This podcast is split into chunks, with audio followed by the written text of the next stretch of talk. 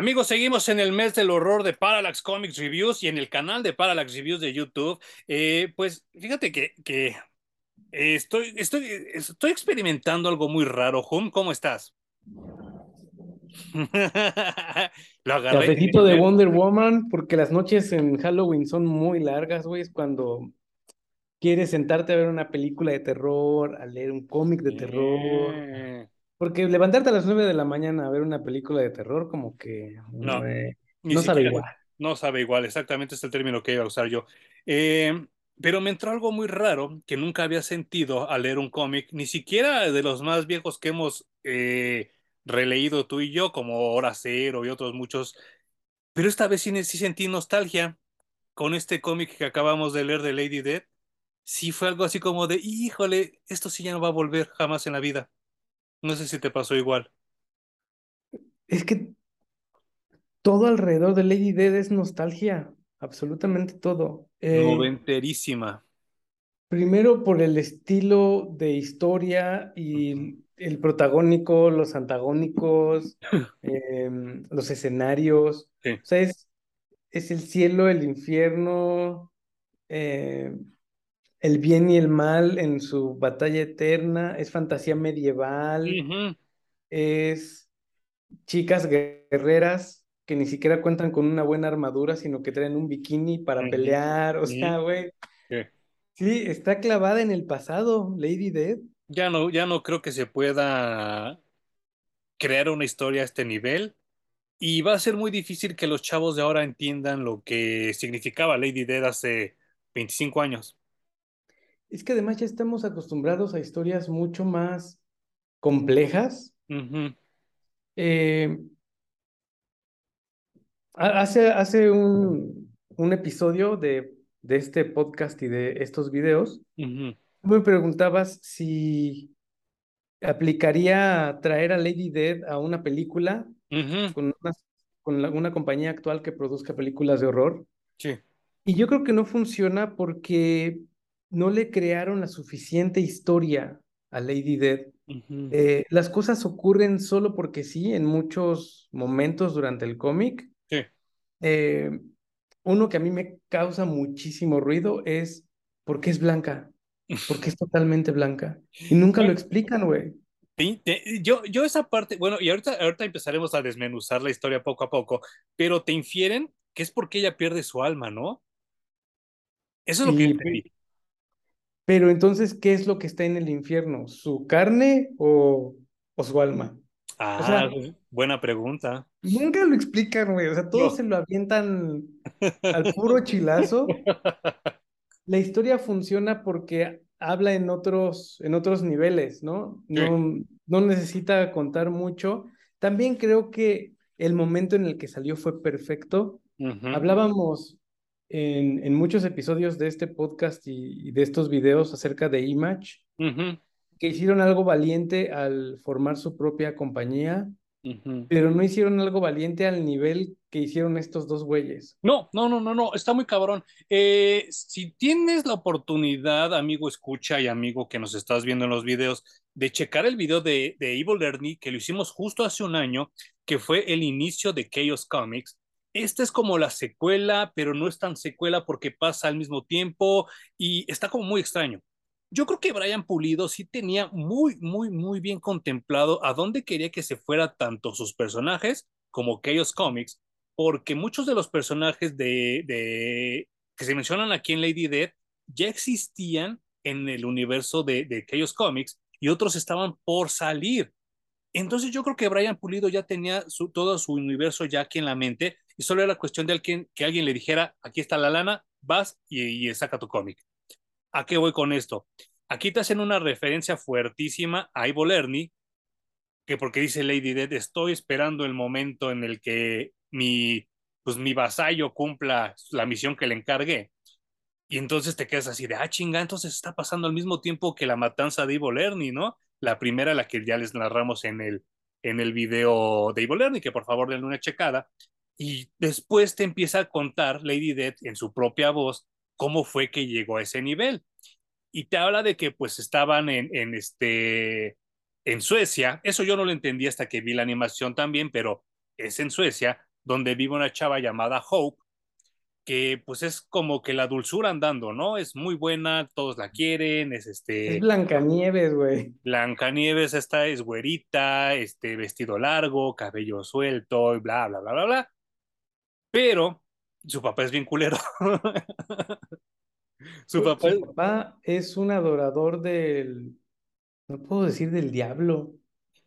Pues, Pero obviamente es un practicante del ocultismo. Sí, sí, sí, sí, sí. Y si de algo es adorador es del poder. Y nadie lo quiere, nadie quiere al papá. Eh, es, un, es un güey que es como un, eh, ¿cómo se llamarán? Señor feudal, ¿se podría poner el término como señor feudal? Yo creo que sí, sí, porque tenía una población a su cargo, se inventaba guerras para las que se llevaba a todos los jóvenes hombres del pueblo, pero se los llevaba para sacrificarlos realmente. Los sacrificaba, les chupaba el alma tipo Shansung de Mortal Kombat y después como que descargaba todo y se las daba como un diablo. Así, en un ritual totalmente sacado de esas películas como El Señor de las Bestias, El Caldero Mágico y todas esas, porque así hasta las escenografías se ven como muy similares. Y sí, este, hasta que un día Hope lo descubre y si de por sí ella tenía como muy mala opinión de su papá, después de ver eso, se impacta más, ¿no? Porque dice, no manches, es que sí, mi papá sí está mierda como todos decían. Y pues ella no tiene como muy buena relación, porque el papá es el señor que pues toda la vida le cantó, que por tu culpa se murió tu mamá, porque al nacer tú, pues se murió ella y me dejaste solo como pendejo y te tuve que cuidar, tuve que criar, bla, bla, bla, bla, bla. Todo el tiempo se la pasa insultándola pero ella guardaba como ese cierto respeto que se tenía antes hacia los papás y no decía nada. Pero ya cuando lo ve que es adorador de, de, de cuestiones este, ocultistas, sí dice, no, no manches, sí estoy con la persona equivocada, estoy viviendo en un lugar equivocado. Y entonces va y se lo cuenta al que es como su novio, que es este Nikolai, que se parece mucho a Ernest Fairchild, ¿no? Evil Ernie. Sí, de, de hecho creo que tenía mucho más claro el personaje de Evil Ernie que el personaje de Lady Death. Siento que el de Lady Death fue evolucionando conforme se iba creando la historia, ¿no? No lo tenía tan, tan claro. Sí. Y como tú dices, es la evolución de un personaje princesa de Disney, tal cual. Es, imagínense eso a Blancanieves evolucionando en una reina del infierno, ¿no? Sí. Entonces, son dos conceptos muy separados entre sí, pero algo que me falta mucho es que en la narrativa de este cuate no existe. La transición es inmediata. No hay, no hay un, mm, digamos, no hay una plática interna del personaje que nos comparta a nosotros como lectores de lo difícil que es convertirse en un demonio cuando fue una persona tan inocente, ¿no? Hay muy poquito de eso en la narrativa. Yo no sé si porque lo leí, la primera vez que lo leí yo era un adolescente, me pareció genial y me pareció totalmente relatable, me pareció totalmente así como concordable, perdón, sería como la traducción. Y dije, sí, es que cuando te rompen el corazón, tú te vuelves así, ¿no? Y pero yo lo estaba leyendo desde mi pubertad, ¿no? Desde mi adolescencia. Sí, ahora ya de adulto sí siento que me falta eh, como esa explicación, ¿no? O sea, de, no porque te den un zape ya te vas a volver culero, ¿no? Volvemos a nuestro, a, nuestro ejemplo triste de siempre, que es que el guasón en la película del guasón, pues se vuelve malo porque le roban un letrero, ¿no? Y tiene que perseguir a los rateros, ¿no? Así más o menos es lo que pasa con Lady Death. Y pues eh, te dan a entender que este chavo Nicolai es como muy inteligente, es de las pocas personas que en ese entonces acudía a estudiar en una universidad, pero también pues un día de buenas a primeras el papá se da cuenta que quiere andar con la hija, se lo lleva a la guerra y lo matan ahí. Entonces pues eh, eh, Lady Death, en ese entonces Hope, se queda con algo en la mente que le dijo ese güey, que dijo, no, es que en estos tiempos de la peste, los árabes están diciendo que las llagas se tienen que cortar para que respiren y supuren y se vaya la peste del cuerpo. Entonces una amiga de ella se, se, que se está, está enferma de esa peste y Lady Death dice, no, no mames, es que la tengo que curar, me voy a acordar de lo que dijo ese güey y empiezan a bajar a su amiga para que las heridas supuren y respiren. la amiga de Lady Death se cura y obviamente, como lo comentábamos en el episodio de Witches, la ven hacer eso y dicen, esta es bruja. Y, y se la lleva a la Inquisición. Y no solo eso, además matan a la que curó. sí. Porque su curación es producto del diablo, entonces también se la chingan, ¿no? Ajá. Eso sí, muy educados, primero le dicen perdón, pero te tenemos que matar y se la chingan. ¿no? Sí, es cierto. Y entonces Vaya. a la pobre Hope le ha ido muy mal, Sin madre, con un papá culero, además el papá se encarga de llevarse al novio, porque obviamente el novio es un joven en este pueblo, también lo mata, le matan a la amiga. Entonces al final su mismo pueblo la quema, la quema viva porque es una bruja, Sí. Y ella decide hacer un pacto mientras la están quemando, hacer un pacto con el diablo de lo ardida que está, de lo enojada que está con cómo le ha ido en la vida. Particularmente esa escena, Hum, cuando yo la leí de, de, de adolescente, fue así de, "Eh, bueno, pues sí, ¿no? O sea, es obvio. Ahora ya leerla en, mi, en mis cuarentas fue muy fuerte, porque lo primero que pensé fue la crucifixión invertida. O sea, porque cuando Jesús está crucificado y está a punto de morir, le dice a su papá, a, Dios Padre, ¿por qué me estás haciendo eso? Y entonces es- él está en un nivel muy humano, pero después como que recapacita y dice, perdónalos, no saben lo que hacen. Cuando él está en la cruz, aquí es al revés. Cuando, cuando Hope está siendo incendiada, inmolada, en vez de acudir a Dios, acude al diablo y empieza a invocarlo y se le aparece. Porque pues obviamente el alma que tenía Hope hasta ese entonces era muy pura y era muy blanca. Y entonces el diablo dice, a huevo, ahorita sí me la llevo. Me pareció muy fuerte ese momento. Si es que la pobre no se va a un momento en el que no tiene paz, ¿no? Entonces no hay paz, lo que hay en- está llena es de venganza. Sí, sí, sí, sí, sí, sí. Y de quien se las pueda pagar, ¿eh? Ya, o sea, se va a vengar si puede de su pueblo, de su padre, de la vida, de... Tiene mucha, mucha rabia. Entonces, eh, como tú dices, llega un momento en el que decide a quién servir y a quién encomendarse.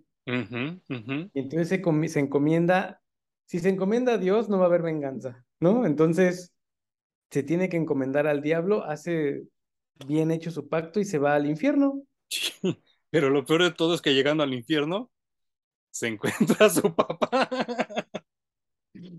Eso sí me gusta mucho Y a mí también. porque desarrollan una historia paralela en la que el padre em, simula estar sacrificando en pos de más poder a los demonios, pero lo que él quiere es amasar tanto poder para sí mismo que pueda viajar al infierno Sí, y apoderarse del infierno. sí, su hija para él era como una coma o un punto y coma dentro de su historia. Sí, y aparte, ¿sabes qué?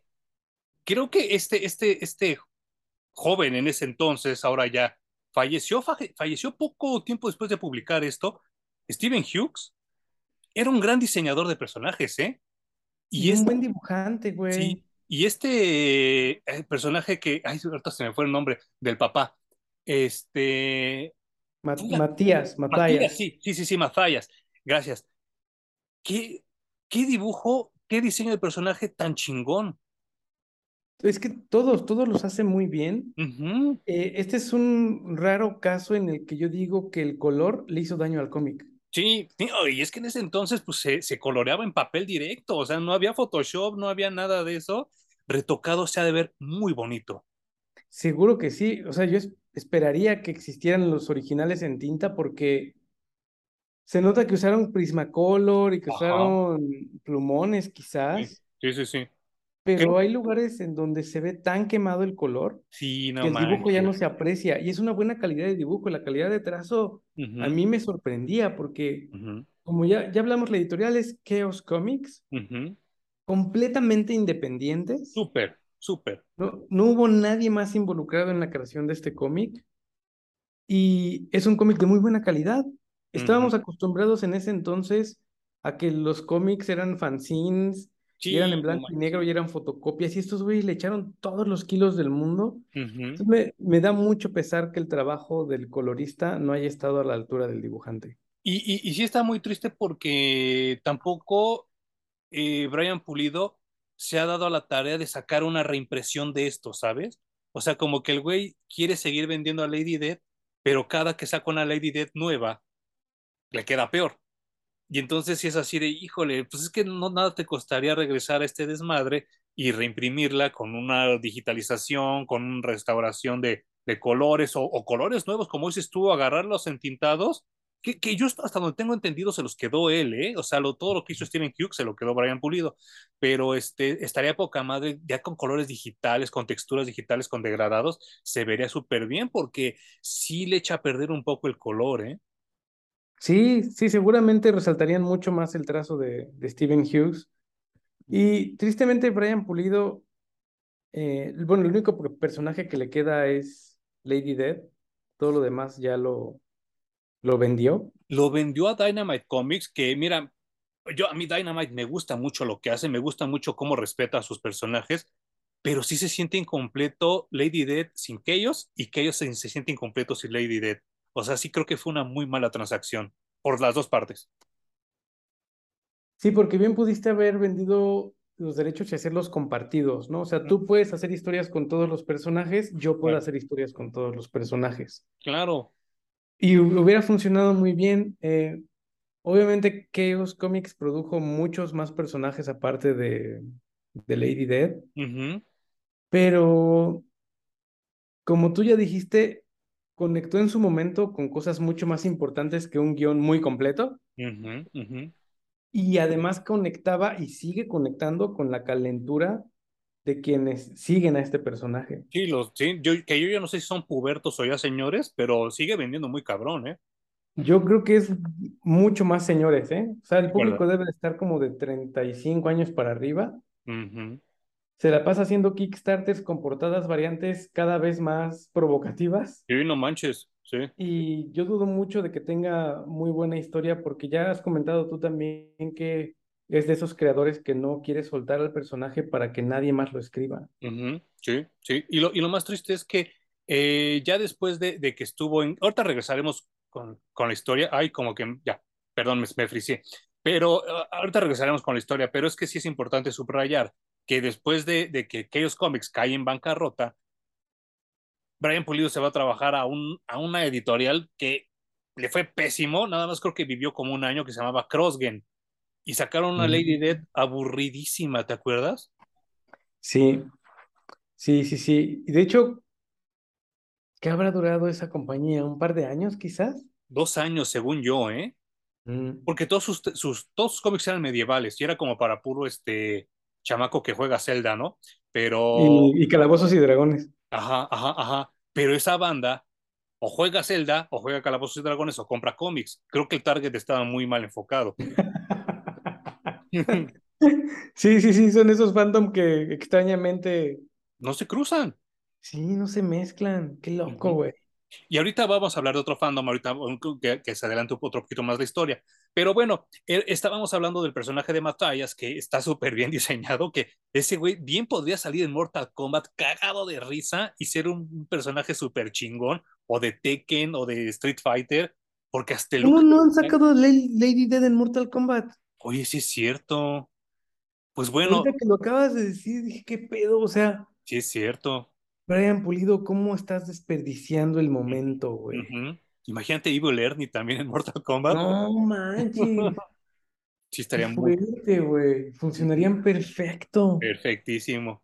Y, y, vaya, llega otro personaje que te dicen que es Lucifer y le dice a Lady Death, ¿qué tranza? Tú ya estás aquí, ya valiste madre. Véndeme tu alma. Y Lady Death le dice, no, todavía no, porque me hace falta vengarme de alguien. Y el Lucifer le dice, ah, chido, pues entonces nos vemos al rato. pues a fin de cuentas él estaba en su casa, ¿no? Ese Lucifer lo comentaba yo este, en su momento con potras de cámaras y con otro amigo. Yo estoy casi seguro que Brian Pulido era súper, súper amante de la película esta de Tom Cruise, Leyenda, ¿no? Ay, claro. Era Tim Curry, ese diablo. Me acuerdo de los cuernos gigantescos uh -huh, de, ese, uh -huh, uh -huh, de ese diablo. Wow. Ese, ese, personaje de, de Lucifer fue súper famoso y me acuerdo que hasta sacaron figuras de acción de él, ¿te acuerdas? Sí, de, De hecho, si no estoy mal, incluso Sideshow Collectibles ahora, ya mucho más moderno, también sacó una figura. Ah, fíjate, esa no la he visto, pero va a estar bien. Está, puta, güey. O sea, eh, se especializan en el nivel de detalle, ¿no? Sí, sí, claro, claro. Entonces, es una chulada. Y no sé, o sea, es que yo estaba, en, es que estoy, estoy tratando de, de recordar lo que yo sentía hace 25 años. Yo estaba tan acostumbrado a Mephisto, un diablo flaco, así como, como chupado, como, como descarapelado. Estaba tan acostumbrado a Blaze y a Lord Satanos, que también eran muy flacos, que ver este, este Lucifer mamadón eh, fue un shock para mí. No sé si a ti te pasó lo mismo. Pues es que también, a mí no me, no me choqueó tanto, porque también creo que eso es, ese físico es un hijo de la cultura de los noventas. Ah, claro, sí es cierto. O sea, Rob, Rob Liefeld se hizo famoso haciendo ese tipo de cuerpos tan exagerados que hasta sus deformidades se veían bien. sí es cierto. Sí, sí, no manches. Y vaya, eh, Lady Dead ya estando en el infierno, eh, empieza a, pues como que a demostrar señas de que ya está como, como que perdiendo su parte buena y le atacan unos perros como esos perros infernales que salen también en todas las historias así como de este tipo de, infierno, como bien dijo Hum, pues Lady Dead los mata y creo que es las primeras personas, bueno, los primeros seres vivos que Lady Dead pues mata y los mata así casi casi a putazos y entonces es cuando ella, como dice Hum, empieza a perder como la pigmentación de su piel poco a poco. Pero sí, eh, la salvedad que hizo Hum es como muy interesante, ¿no? Alguien lo nota, que yo siempre que veía ese personaje creía que era malo, pero no es malo, este Cremator. No, como que le gusta el equilibrio. Sí, ¿verdad? no vengan aquí a armar sus desmadres, estábamos muy bien antes de que alguien se saliera del huacal. Sí. Y en, en pos de ese equilibrio, lo que hace es apoyar la causa de Lady Dead, porque esa venganza que ella tiene, eh, digamos que traerá paz, acaba con la guerra. Claro, y aparte Lucifer le debía, ¿no? Su cambio. Pero fíjate que es el herrero del infierno. Sí, ¿no? o sea, en algún momento él proveyó de armas para Lucifer, seguramente. Entonces, lo que él quiere es que ya no haya tanto desmadre. Sí, ¿no? Sí, sí. Que ya haya alguien que gobierne y que ya no haya guerra y bla, bla. Entonces, ayuda a Lady Dead y, pues de hecho, le da su espada que ahora ya todos con, conocemos, los que han seguido el personaje. Y, híjole. De hecho, me parece que eh, la ayuda solamente dándole la espada, porque en realidad en las batallas no es que sea muy útil el güey. Ah, ok. Es que, ¿sabes qué? ¿Sí tuviste tiempo de ver la animación? Eh, vi como hasta la mitad. Ok. Es que ahorita quiero comentar algo. Ya cuando terminemos con el cómic, quiero comentar algo de la animación. Es que la animación sí se ve como Cremator entrena a Lady Dead a usar la espada. Ah, sí, sí veo. Sí, o sea, ¿Sí llegas a esa parte? todavía esa parte donde entrenan. Creo que hicieron muy bien en, en la animación. Muy bien. Primero creo que el estilo de anime le viene como anillo al dedo. Porque es muy cortita la historia de Lady Dead. O sea, tú te la avientas en... Una hora. ¿qué? ¿15 minutos? la, la, lees muy rápido. Obviamente vas a tardar más porque te paras en el detalle de los dibujos y la calentura te hace ver mucho más al personaje de Lady Dead. eh, el anime es muy de extender los momentos, ¿no? O sea, de pronto una mirada puede tardar 15 segundos. Pregúntenle al pinche Goku. Y no te hace ruido porque así es ese medio. Pues esta historia tan cortita y con poquita información funciona perfecto para ese tipo de, de animaciones. Ahorita, ahorita retomaremos un poco la, animación, que, creo que sí, como dices tú, era más anime, pero ahí sí se ve cómo Cremator eh, le, ayuda a entrenar, porque obviamente pues Hope no sabía nada de la vida, mucho menos cómo empuñar una espada, y ahí se ve cómo él sí le ayuda. Pero algo que me llamó mucho la atención y que no lo había notado antes de, de releer el cómic, es que Cremator le dice, esta espada era un regalo de Lucifer para su amante Purgatory. Y entonces fue así de, oh, no mames. Por eso creo que Brian Pulido ya tenía en la mente todo lo que quería publicar.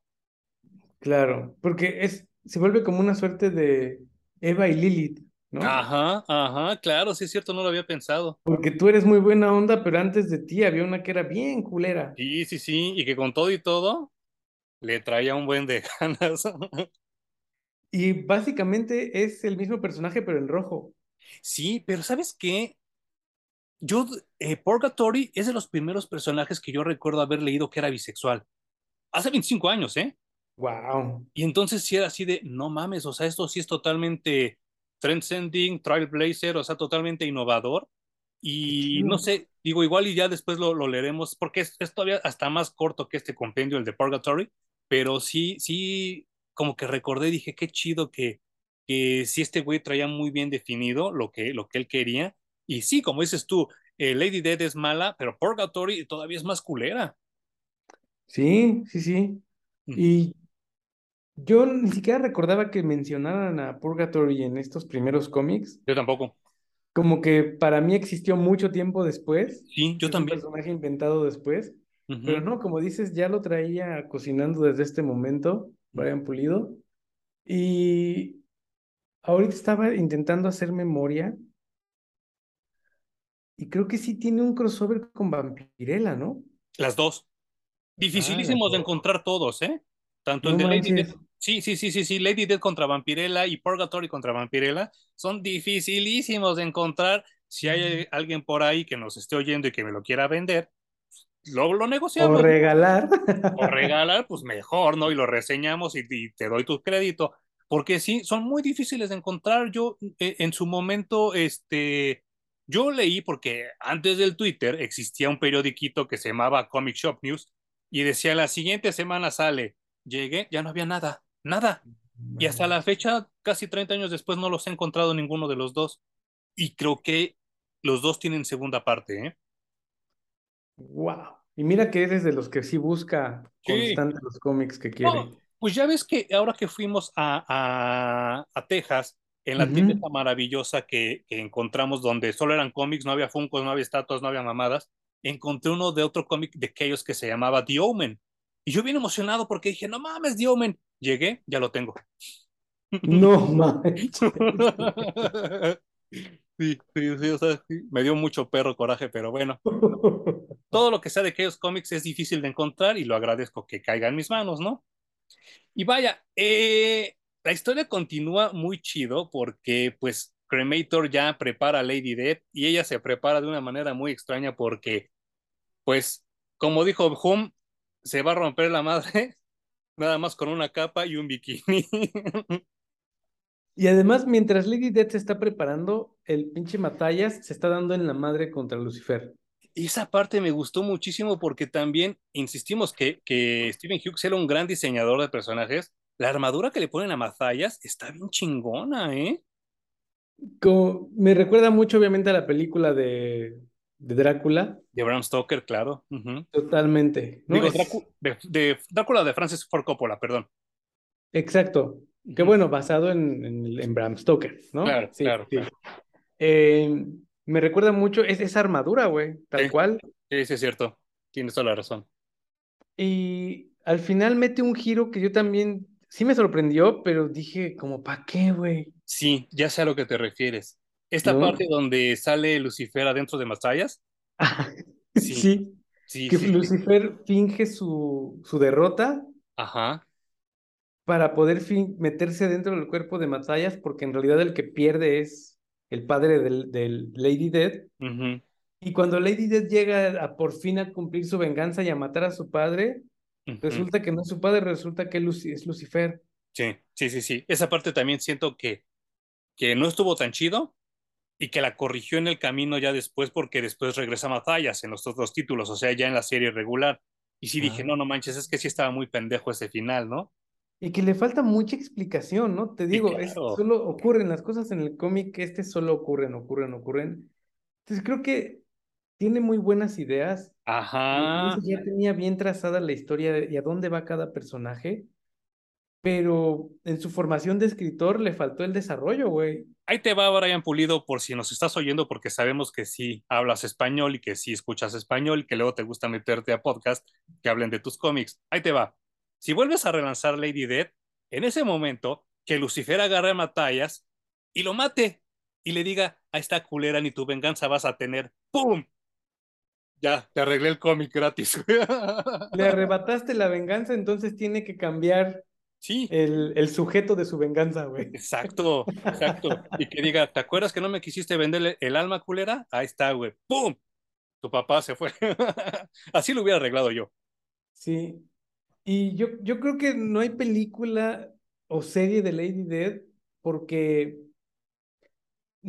este güey no quiere que nadie le arregle su historia. Probablemente, probablemente. Y es que se, necesita se necesitan reescribir muchas cosas respecto a la historia de Lady Dead para que funcione. Fíjate que eh, estaba oyendo yo entre los podcasts que oigo de lucha libre, eh, pues cuando, cuando yo estaba, era adolescente, estaba algo que se llamaba The Attitude Era, como la era de la actitud, ¿no? Y entonces hacían señas obscenas, este, dos que tres cosas sexosas. Estaba The Generation X que le hacían así, decían soccer. Mm. Estaba Steve Austin que pintaba pito y cosas así. Entonces una vez le preguntaron a uno de los que trabajaba ahí de los chinguetas, que se llamaba Eric Bischoff, que él estaba del otro lado con la WCW y decía, ¿por qué nunca llevaste a Hulk Hogan cuando era villano a hacer cosas tan, tan, tan ruines, tan fuertes como lo que hacía Steve Austin del otro lado? Y él responde, es que mira, esos güeyes lo hacían porque era el dinero de Vince. Yo tenía patrocinadores y tenía que responder ante las cosas que hacía este güey. Y si Hulk Hogan hacía alguna grosería o le o hacía una seña obscena, cosas así, al que me chingaban era a mí y ya no me daban dinero para el siguiente programa. Yo imagino que también varios patrocinadores como Blumhouse, como todas esas este, cinematógrafas, han de leer el cómic y han de decir, chale, si es que sí está como muy puberto, ¿no? Como mucho sexo, como mucha violencia, nadie lo va a ir a ver. Y entonces por eso no le dan el dinero. Eso es lo que yo me imagino que puede pasar. No, y aunque le, le den el dinero, o sea, para darle el dinero le tendrían que decir, vamos a reescribir muchas cosas, güey. Vamos Totalmente a hacer de acuerdo. Eh, que pertenezca a una narrativa mucho más moderna. Y el otro, güey, no quiere. ¿no? Sí también creo que es eso, ¿eh? También estoy totalmente de acuerdo contigo. O sea, se nota que él quiere tanto a Lady Dead que por algo no la ha aflojado, ¿eh? Pero pues yo siento que mal, ¿no? Porque como dices, el diseño de personajes es una chingonería, güey. Sí, no manches, sí, sí, sí. Y la historia, pues bueno, sí está muy básica, pero con, eh, con una pluma decente, seguramente le sacarían mucho más historia, harían un mito mucho más grande, mucho más completo, y no estaría limitado a estar vendiendo a Lady Dead cada vez más encuerada. Claro, y sabes qué, a partir de lo que acabamos de platicarles, que, que Lucifer mata a Matthias, eh, pues también se le medio aparece su mamá a Lady Dead y quiere hablar con ella y que la chingada y que bla, bla, bla. Pero entonces Lucifer le dice a Lady Dead, no, ni madres, tú de aquí no vas a salir, tú ya entraste al infierno, no vas a salir. Y entonces se revientan como otro tío y le dice, no, es que yo tengo que salir porque fui engañada, bla, bla, bla, bla, bla, bla, bla, bla. Y le dice, va, vas a salir cuando todos los habitantes de la tierra estén muertos. Entonces es el precepto por el que ella contacta a Ivo Lerny y le da el poder de matar al chingo de gente, ¿no? Esa parte, ese precepto, ese concepto, me parece genial, güey. O sea, me parece que eso sí fue lo que se le ocurrió y dijo, a partir de aquí voy a desarrollar todo y me parece muy, muy bueno. Y no sé si, eh, sí, ¿verdad? En el, en el, que tú leíste venía el número medio que sacó Wizard, cuando habla con su mamá, ¿no? Y entonces esa parte también se me hace muy fuerte porque se da cuenta que la cagó y que aunque regrese a la tierra, pues ya no está ni su mamá, ni Nicola, ni nadie, ¿no? Nadie, nadie, absolutamente nadie. Eso es lo que yo creo que de pronto sí son cosas muy mecas, es decir, no fueron pensadas más allá. Totalmente. Del shock value que pueden tener. Porque entonces el camino de Lady Dead es completamente vacío, no tiene sentido, güey. No tiene sentido. Y otra cosa que no tiene sentido es de dónde es Lady Dead tan poderosa. Y lo único que se le ocurrió, y es el paralelismo que yo hago con otra frase que dice, querer es poder. Ah, sí. Así de sencillo, güey, ¿no? Nada más que aquí la cambiaron y el, el diablo le dice, el deseo es poder. En el infierno. Ajá. ya. Por eso, porque su deseo es tan fuerte de venganza, Lady Death se hace más poderosa que Lucifer. Sí, claro, claro. Lo que se lo estamos con más rápido que que como se los estamos contando. sí. este, estamos casi, casi a punto de llegar al primer corte de, este especial del mes del horror de Lady Dead. Em, no con esto quiero decir que no disfruté la historia, me gustó mucho eh, revisitarla, sí recordé muchas cosas que sucedían en mi vida durante esos años y es como, como muy curioso porque el cómic sí se siente viejito, sí se ve como viejito y esa parte la disfruté, pero también entiendo que va a ser como muy difícil que se adapte si, como dijo Hum, si Brian Pulido no afloja los derechos, ¿eh? porque sí hay muchas cosas que limar, hay muchas cosas que pulir y que no creo que sean tan fáciles, ¿eh? No, seguro que no. Y, menos si no quieres soltar las riendas creativas del personaje. Pero, bueno, ahorita que regresemos, me dices tú qué opinas de ese, de cómo obtiene Lady Death sus poderes. Porque mm, actualmente mucha gente se queja de eso, de que, por ejemplo, en Star Wars Rey, en cinco segundos ya era una maestra Jedi y tiene todos los poderes. Que Mulan en diez minutos ya es la chingona arte marcialista, etcétera, etcétera, etcétera. Tienes toda la razón. No sé si ese tipo de eh, cómo obtengo el poder funcione.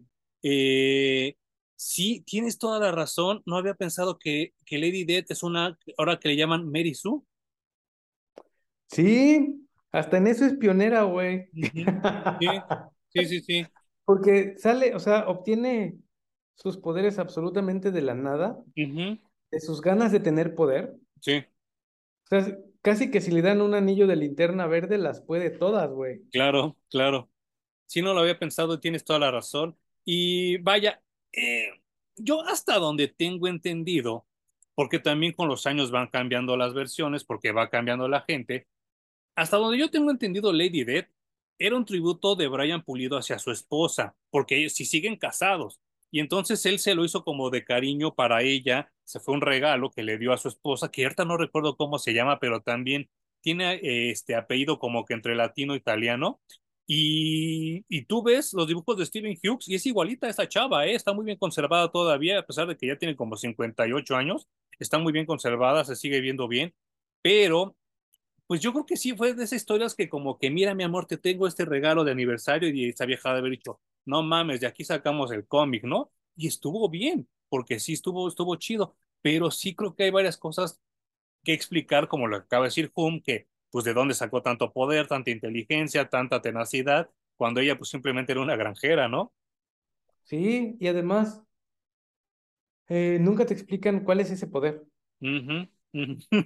básicamente se vuelve una batalla eh, a espadazos con Lucifer, es decir, su poder es como de fuerza nada más, pero tendría que ser mucho más explorado cuánto poder gana y de qué tipo de poder tiene Lady Como para enfrentarse a un demonio del tamaño de gobierna el infierno. Sí, claro. Y lo derroca, ¿no? Lo termina venciendo. Sí, sí, sí. Creo que sí, sí necesitaba con un poco más de coacción la historia. Necesitó ser un poco más larga, por lo menos otros tres, tres números para entender todo eso. Eh, sin embargo, también entiendo que fue como aventar el volado y si pega chido y si no, pues ya, ya ni modo, ya nada más le invertí la lana a tres números y creo que fue un, una, un albur que se aventó Brian Pulido y que le salió muy bien. Le salió ultra bien, güey. Demasiado bien. Sí. Yo no, o sea, a pesar de que en la animación les funciona muy bien por el estilo que le pusieron, yo sí para crearla le hubiera dicho al Brian Pulido, perdón, güey, pero me hace falta historia. Sí. O sea, ¿cómo, ¿cómo de estos cuatro cómics o tres, depende de los que cuentes, eh, voy a sacar una hora veinte minutos para una película de animación. Sí, no, no alcanza. Y se nota porque ya ves que, bueno, ahorita ya nos estamos brincando un poco más a la animación, que si no la has visto, está en YouTube, está gratis, está poca madre que, que la tengan ahí, y creo que la tienen en inglés y en español, así que sin bronca. La, la tienen en muy buena calidad, ¿eh? Sí, sí, sí. Y aparte, este, creo que también la vi en, en alguna de estas plataformas gratuitas, no me acuerdo si es Pluto TV, creo que también ahí la tienen, ¿eh? Pero ya después, después les daré ese dato.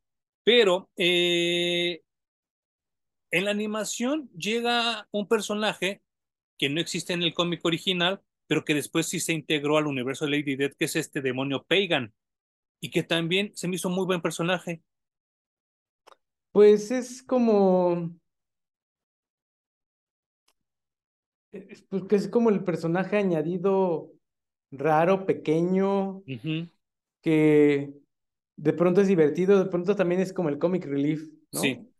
pero está chido porque él es el que le empieza a meter la pinche cizaña a Hope, ¿no?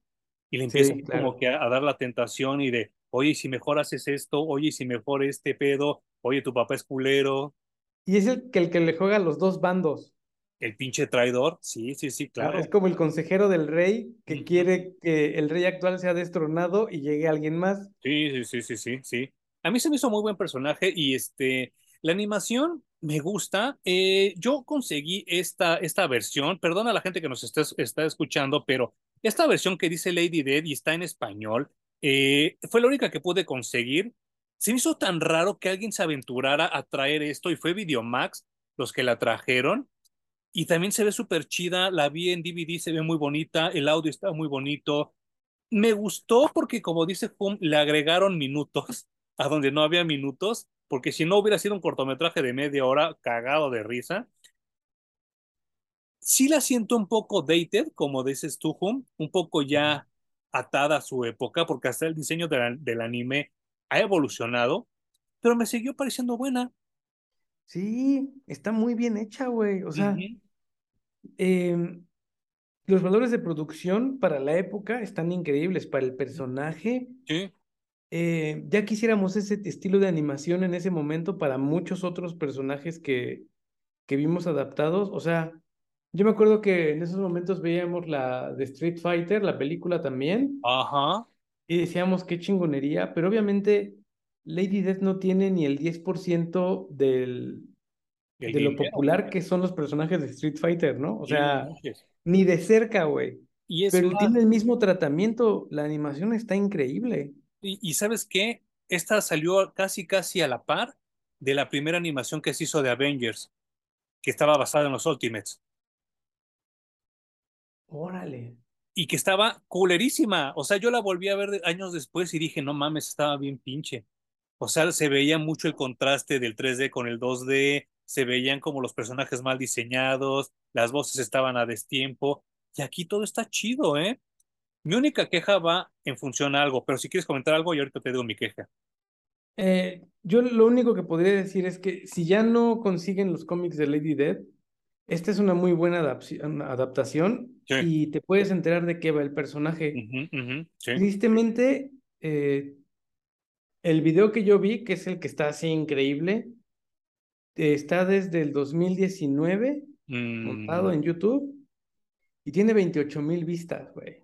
no manches, qué O sea, triste. nada, Sin nada. nada, nada. Ujú. Entonces vayan a darle una checada para conocer el personaje de Lady Death y a ver si les late. Sí, y yo la única queja que tengo es que yo recuerdo dos cosas así, gruesísimo, gruesísimo de Lady Death. Una de ellas es que cuando tú leías las reseñas en Wizard, en CGN o en todas esas revistas que en este entonces se especializaban en, en hablar de cómics, decían, es que aquellos cómics es como el heavy metal de los cómics. Y entonces Ujú. todo esto era así como un ambiente súper metalero. Y otra cosa que también va unada a esto y que también recuerdo fuertísimo es que cuando yo iba al Chopo, en el Chopo vendían los cómics de Lady Dead y de Chaos Comics. O sea, sí, sí, sí habían logrado su cometido de ser un cómic entre dark, punk y metalero. Y yo los veía como los, lo- la gente los consumía, todos los punks, los metaleros y los góticos consumían Lady Dead. Eh, estoy hablando de, de que era solo un puesto el que vendía cómics en el Chopo en ese entonces, y era, era donde yo encontré uno que otro, ¿eh? porque si eran muy cotizados, eran muy valuados y eran difíciles de conseguir, por lo mismo de que su tiraje era muy, muy corto, ¿no? Con esa premisa, con eso que acabo de establecer yo, me caga la música de la animación de Lady Dead. Creo que casi que todo el anime que vimos en esa época, la música no estaba tan buena. ¿Te acuerdas que también Horrible. Street Fighter tenía un- una música en la versión japonesa y otra música en la versión en inglés? Horrible, horrible la de inglés. Y, y, lo peor de todo es que si te estás vendiendo como el speed metal, como el death metal de, de los cómics, ¿por qué carajos no contrataste unos pinches grupos que te hicieran el soundtrack? Que yo creo que hasta gratis lo hubieran hecho en esa época. sí. y, un poco más arriesgado, ¿no? Porque si en algo se caracterizaba en ese momento el anime es que era súper sangriento, no tenía pedos en mostrar gore en, la animación y de sexo y desnudos, obviamente todo lo que se pudiera, güey, ¿no? Y estás en el infierno. Sí, claro. Tienes a todos los demonios y a todas las almas torturadas a tu disposición. Y creo que se fresearon un poquito en... Se fresearon mucho. Yo no sé si lo hicieron en aras de que el personaje fuera consumido por otro sector o porque se freseó mucho Brian Pulido, que quiero creer que fue la primera, ¿no? Porque si es así de, eh, no mames, ¿no? Y como dices tú, si en la de, la de Street Fighter vimos a Chun-Li encuerada, claro. Si en Fatal Fury vimos a Mai encuerada, aquí pues... en, en, Ninja Scroll, que más o menos es de la época, vimos cosas mil veces peores, güey. Sí, no manches. Y nadie dijo nada, ¿eh? Yo no recuerdo a nadie que se quejara de la animación o quejara que era demasiado. Yo la, la, disfruté mucho. Incluso la veo, la vi hace un par de años y me sigue pareciendo muy buena. Yo la acabo de ver como hace dos meses, ¿eh? Porque la encontré en DVD. Ah, no manches. Y sí me pareció muy, muy buena, ¿eh? Y todavía se, se, se sostiene muy cabrón. Bien, muy bien. Y sí me acuerdo que en esa época cuando íbamos a las convenciones la tenían puesta y sí todos nos quedábamos así de, ¿qué pedo? ¿Cuál será? ¿Cuál será? sí, porque hasta te daba pena preguntar, porque sí, chichis y sangre por todos lados, ¿eh? Sí, y violación, y... Sí, no, a mí me, gusta mucho Ninja Scroll. Y, ah, desafortunadamente también ese anime ya murió, ya no existe, ¿eh? Ya también todo es así como fresita y, y me quito. Igual y escarbándole, no sé. Porque los japoneses no se tientan el corazón en esas cosas, güey. Quisiera, quisiera que alguien este, nos, nos escribiera a ver si, si conocen algo al de estilo, estilo de Ninja Scroll que nos recomienden. Sí, sería muy bueno porque eh, creo que se ha perdido también mucho eso. Tanto ha llegado a la corrección política que sí.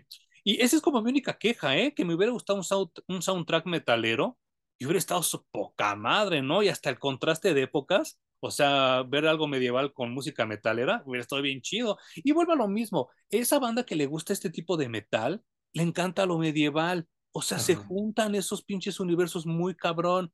Y por lo mismo, y el, y el, y el güey que ves todo pinche metalero con la greña y vestido todo de negro, en su casa juega Zelda, no se hagan pendejos.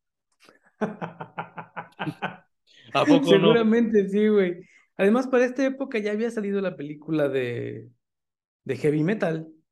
Sí, claro, sí, es cierto. Entonces ya también tenías ahí un, un, precursor que pudiste haber ocupado hasta para copiarle algunas cosas, ¿no? Sí, no manches. Sí, sí, porque también yo creo que tanto Brian Pulido como Steven Hughes eran fans de Fran Frazetta. Se nota. Seguro. Bueno, es que ¿quién, quién puede decirse no, no fan de fraseta, güey. Ojalá que no haya, ¿eh? Ojalá que no haya alguien que me diga eso, porque sí me va a dar mucha tristeza que me digan, ¡eh, a mí no tanto! no creo.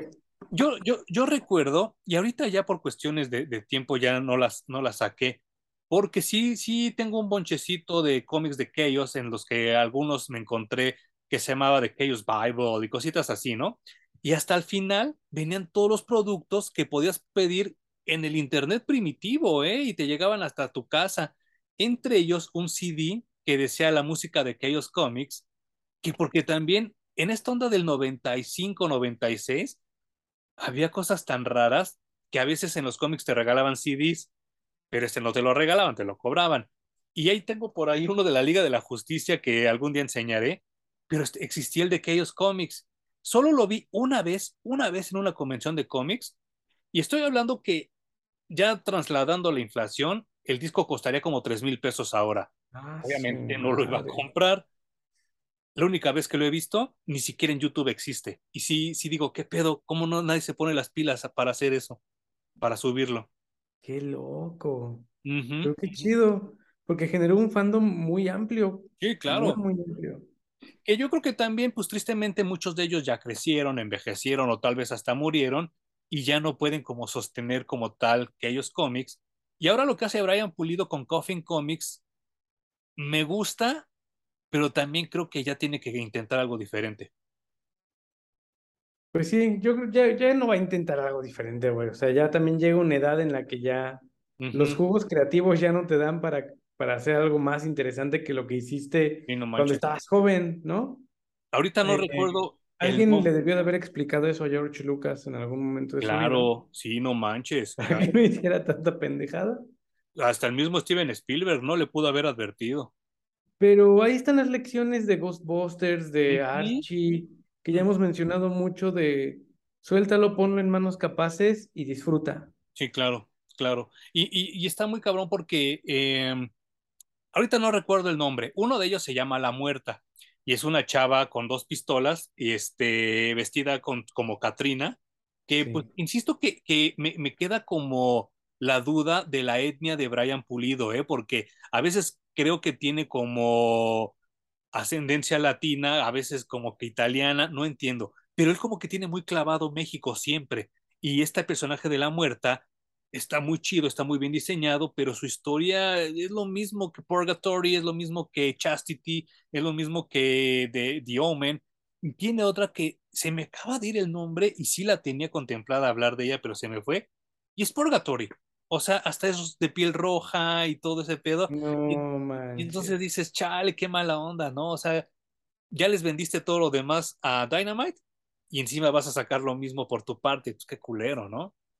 Pues sí, porque te vas a repetir a ti mismo. No sé.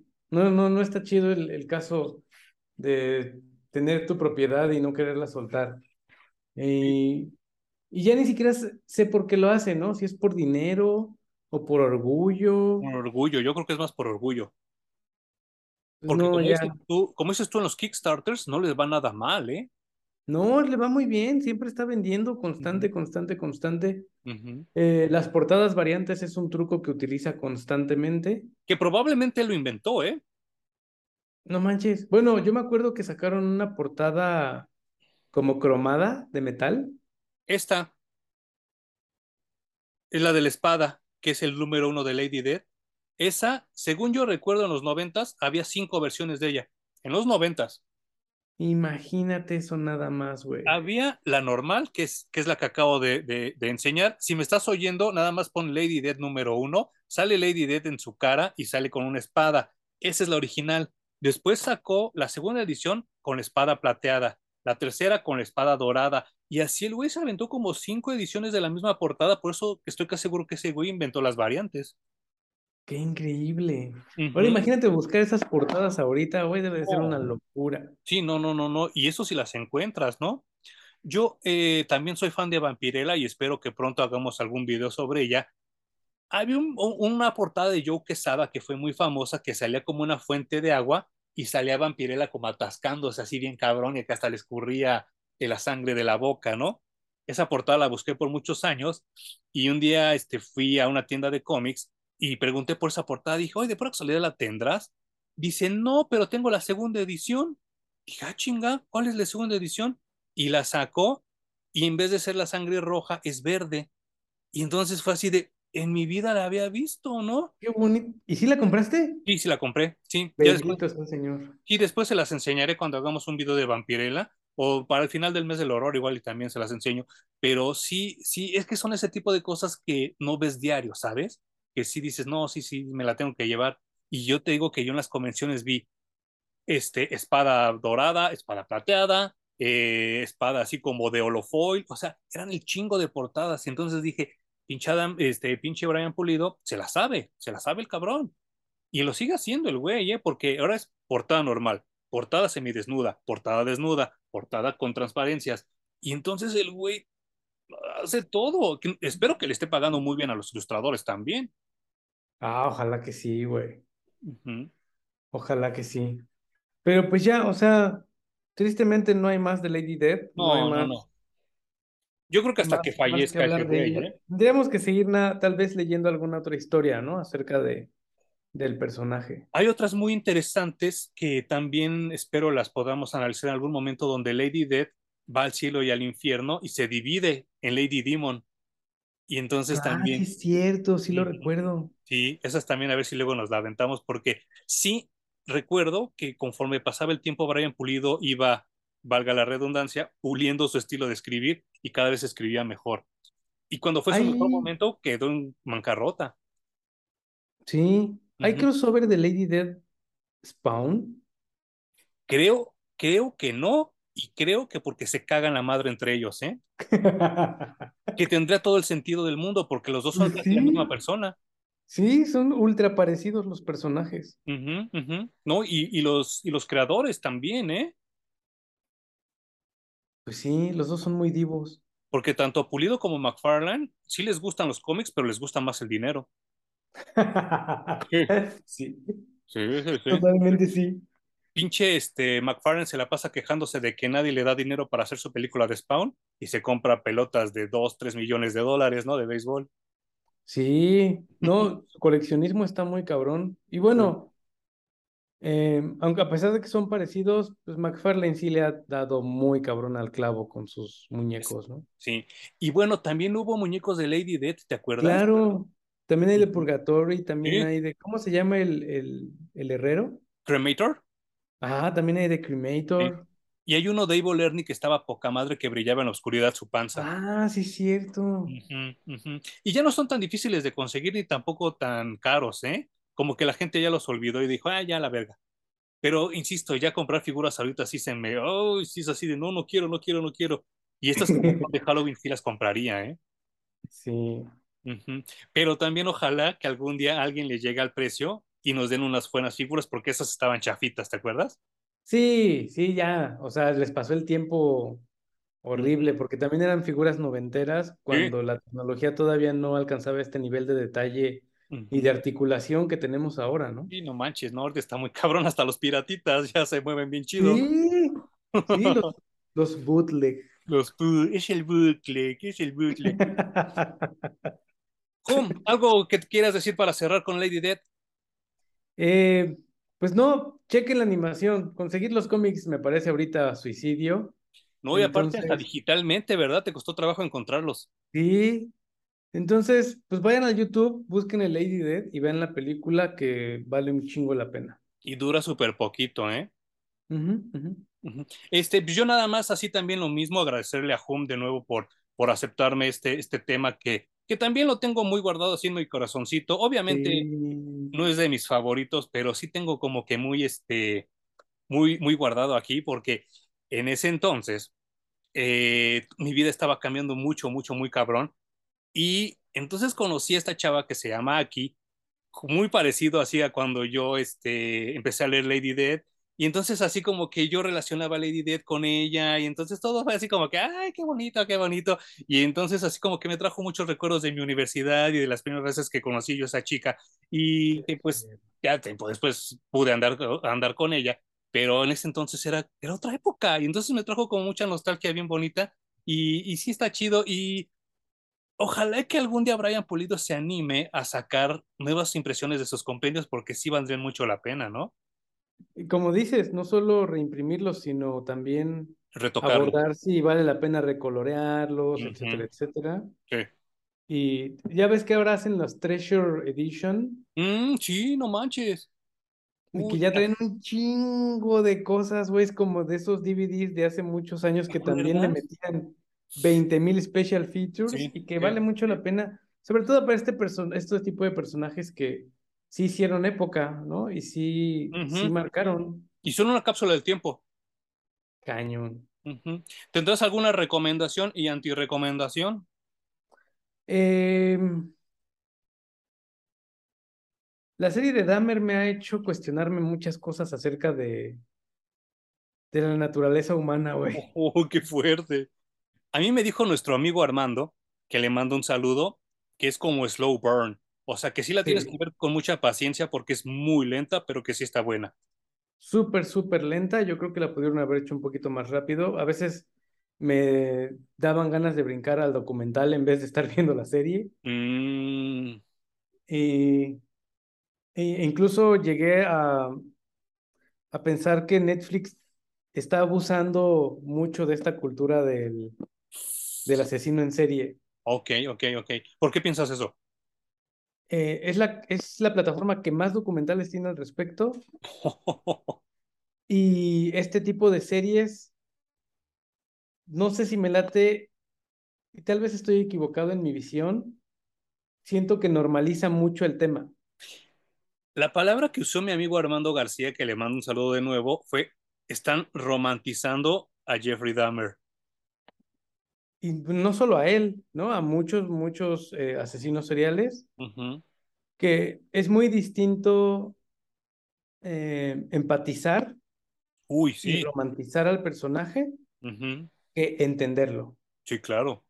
claro. se me hace muy válido este tipo de abordaje para entender, pero ya romantizarlo y, empatizar con él no me parece muy correcto. No, no, no, porque al rato entonces, ¿qué va, qué va a suceder? Vamos a hacer una serie de Carlos Salinas de Gortari y vamos a decir, no, es que sí era buena onda. no, o me gusta mucho la fama, y una forma de ser famoso es hacerme asesino serial. Uy, no manches. Porque hasta serie me van a hacer un día, ¿no? Claro, claro, claro. No sé, tal vez también estoy muy apocalíptico y muy negativo en ese sentido, pero ese tipo de cosas me hizo cuestionarme la serie de Dahmer y creo que desde allí vale la pena darle una checada. Ah, o sea, es como recomendación y antirecomendación a la vez. Eh, sí, está muy raro ese pedo. este, yo, yo terminé de leer lo que les platicaba la semana pasada el, la primera mitad del story arc de Red Sonia, Vampirella, Betty y Verónica, qué chingonería, ¿eh? O sea, se, ve que, que, tenían perfectamente estudiados tanto el universo de Archie como el de Vampirella. Yo no sé a estas alturas, y supongo que ha de ser cuestiones también así legaloides y de ego, ¿por qué pusieron en primer crédito a Red Sonia? Porque Red Sonia básicamente aquí nada más sale a, a, a madrear gente y hacer el ridículo y hacer como la pinche salvaje. Realmente Betty, Verónica y Vampirella son las que tienen el peso en esta historia. Yo supongo que Amy Chu, que es la escritora, era fan, fan, fan tanto de Archie como de mm. Vampirella, ¿eh? Y entonces nos da una historia súper chida que no solo respeta totalmente el universo de Riverdale, sino retoma personajes súper viejos de Vampirella que yo cuando los vi dije, no mames que te acordaste de ese personaje y está súper chido. Y, también me arrepiento de no haberla comprado en su momento. No tiene tanto, ¿eh? tiene como dos años que salió. Y sí, obviamente, aparte de tener los cómics, quiero el compendio porque tiene, igual que lo que acabamos de comentar, el putero, el putero de portadas variantes. Y hay un dibujante en particular que se llama Robert Hack, que espero se pueda apreciar. Si lo has visto, es un chingonzazo, ¿verdad? eh, yo saco de vez en cuando colecciones de tarjetas. Ah, sí, por favor, Y para, para mi primer set, Robert Hack hizo tarjetas. Ay, ¿cómo crees? Ajá. Oh manches, qué chido. Y él tiene un estilo muy particular porque es como estos ilustradores de los 50s y 60s de Estados Unidos. Y aquí podemos ver aquí, perdón a la gente que nos está escuchando, pero si buscan eh, Red Sonia, Vampirella, Betty Verónica, número 6, la portada de Robert Hack, podrán ver que es la caja de un cassette de Atari. Y así, así se aventó varias. Hay una donde es la portada típica de The Archies, que salen cantando Sugar Sugar, pero en vez de Archie sale Red Sonia y sale Vampirella cantando no, manches, qué chido. Y se ve como que está saliendo el disco para que dé el formato rectangular de la portada de cómic. O sea, ese güey está cabrón, ¿eh? Cabrón. cabrón. Hay muchas portadas de Sabrina también bien chingonas de ese güey. Ah, claro, sí es cierto. Y, a mí me, me, parece muy, muy, es que volvemos a lo mismo que ya hemos contado muchas veces con y yo. De no hacer lana, hacer poquita lana, hay que hacer poquita lana. Y si ya Archie Comics se está juntando con Dynamite para contar una historia así de loca, perfecto. A mí me pareció muy buena idea y muy buena historia, ¿eh? No sé si la siguiente parte esté igual de buena, pero por lo pronto los primeros seis números me parecieron geniales. Ah, qué chido. Pues habrá que checarla y buscar el, búsquenle el trade paperback y uh al canal. Sí, por favor, ya donaciones. Aquí abajo hay un botón, hay un botón que se llama Super Thanks que lo pueden utilizar cuando ustedes quieran y si les gusta lo que hacemos Hum y yo o y yo o, yo solo en las películas, pues por favor échenos un, unos pesillos, unos dolarillos por ahí. Hum, ¿algo más que quieras comentar? Eh, pues no, creo que ya estamos para ¿Con el que sigue ya terminamos octubre o todavía vamos a dos episodios más? Creo que nos falta. No, creo que ya. Estamos pues pensando. todavía hay tiempo, así que igual nos pueden recomendar alguna lectura que quieran que nos aventemos. Sí, claro. Sí nos da chance ¿eh? para cerrar Halloween. Mm, sí, porque queremos. Yo quería cerrar con eh, Freddy contra Jason contra Ash, el 1. pero conociendo a Home, va a leer el 2 también. Así que yo creo que nos aventamos los dos de una vez, ¿no? Y si nos recomiendan uno, nos aventamos todavía otro más. Sí, claro, sí, sí, sí, sí, sí. Y está, está súper bien. Y, ah, mi anti-recomendación, eh, no sé, está como, muy extraño porque no sé qué está sucediendo a nivel de, de, empresas, de traslapación de empresas, porque yo quería buscar la película de The Monsters en Netflix México, no está. Nada más está en Netflix Estados Unidos. Quise buscar el especial de Box Bunny de Halloween en HBO Max, no está. Solo está en HBO Max Estados Unidos. O sea, no mamen, ¿qué pedo? ¿Por qué, ¿Por qué están haciendo eso aquí en Latinoamérica? ¿No, ¿No creen que vamos a consumir ese contenido? ¿Qué les pasa? O sea, y mi antirecomendación es esa. Si ustedes tienen el poder, vayan y quéjense, porque yo ya lo hice por Twitter, de que por qué nos están cortando el contenido. O sea, yo siento que no se vale. Qué poca, güey, porque eso, bueno, yo siempre le he tirado mucho más hacia la piratería que hacia lo, lo derecho. Pero mucho es por este tipo de cosas que no consigues verlas legalmente aquí. Tienes que recurrir a la piratería porque no hay de otra manera. Y sabes que la otra es pagar una VPN, configurarla y claro. para poder ver ese contenido. Pero neta que no tendríamos por qué estarlo haciendo. Y que se puede nada más en computadora, ¿eh? Si lo intentas en una pantalla te la pelas. Sí, sí, están haciendo muy mal en esa distribución de, de contenido y restringiendo por país. Y pues no, yo tampoco lo entiendo. No entiendo. Ah, ¿y sabes quién sí metió Home Run? Y también es recomendación para esta semana, Paramount Plus, con la película de Monster High. Me gustó muchísimo. Ay, fíjate que yo la había estado viendo en contenido recomendado y me preguntaba que qué tal te la habías pasado con esa película. Sí, no quiero extenderme mucho por si ustedes ya, este, ya se me quieren dormir o están haciendo otra cosa, pero eh, yo Monster High lo conocí en Canal 5 con los cortitos que pasaban antes, que eran como de 3, 4 minutos, y yo quedé muy, muy enamorado porque, insisto, el diseño de personajes es, es genial, es excelente. Y después, eh, pues es un homenaje a todos los monstruos de Universal, o sea, todas son como sus, sus hijas en la caricatura. Eh, aquí, de acá, para acá, todo es Monster High, tengo todos los DVDs, me encantan. Y este, yo estaba como un poco nervioso porque sí me gustaron mucho los personajes. De este lado no creo que se alcance a ver, pero por ahí tengo los libros. Ay, bueno, luego se los enseñaré. Qué tengo, tengo todos los libros, los leí. Y esta película se basa mucho en el primer libro y me gustó mucho. O sea, porque sí dije, ah, está súper bien. Precisamente eh, eh, el hijo de aquí, la chica está con la que salgo esporádicamente, este, él es súper fan de Monster High. Y entonces eh, el, asunto de esto es que, que también como que ese es como un vínculo que tengo con él y los dos estábamos así de chingale, ya va a salir la película. Y entonces él me escribe y me dice, no, si vela, sí está chida. Y entonces la vi y sí está chida, ¿no? Y, y entonces está muy, muy, muy chingón porque somos totalmente diferentes, empezar para, para la edad, porque él tiene 15 años, yo tengo 42, y los dos somos fans muy distintos de Monster High y a los dos nos gustó. Y creo que Nickelodeon hizo muy buena chamba, tanto en vestuarios como en producción, como los efectos visuales sabemos que es para televisión, así que son chafitas, no se vayan a emocionar, pero creo que tiene un buen feeling y sobre todo, es, y él me lo dijo, ¿eh? o sea, eso, eso lo dice un chavo de 15 años, que Monster High siempre se trató de inclusión. Y entonces la película habla de inclusión y me parece genial porque no es esa inclusión de que a huevo te ponen al negro en la jeta o a la lesbiana. O No, güey, no, no, no. O sea, esto es muy natural como lo están viendo los chavos ahora. Y me parece genial. Muy, muy buena película, totalmente recomendada. Y si está en Paramount Plus. Salió al mismo tiempo que en Estados Unidos, que es lo que se tiene que hacer siempre. Qué chido. Pues sí. Yo de ese fandom no sé nada, güey. No, pues es que yo tampoco soy fandom. Yo soy fan, pero no soy fandom porque, insisto, yo no soy de ningún fandom, ¿no? Pero sí, a mí me da como a veces ternura porque voy a, a, veces me doy una vuelta por este tenguis de, de balderas donde las venden a las Monster High y yo veo gente haciéndole su ropita y haciéndole como que su vestuario a las muñecas, las peinan y todo eso. Y eso a mí se me hace muy chido porque ya tampoco es que, lo, que por ser hombre no puedes comprar Monster High. Y eso me, me parece también como muy progre y muy chido.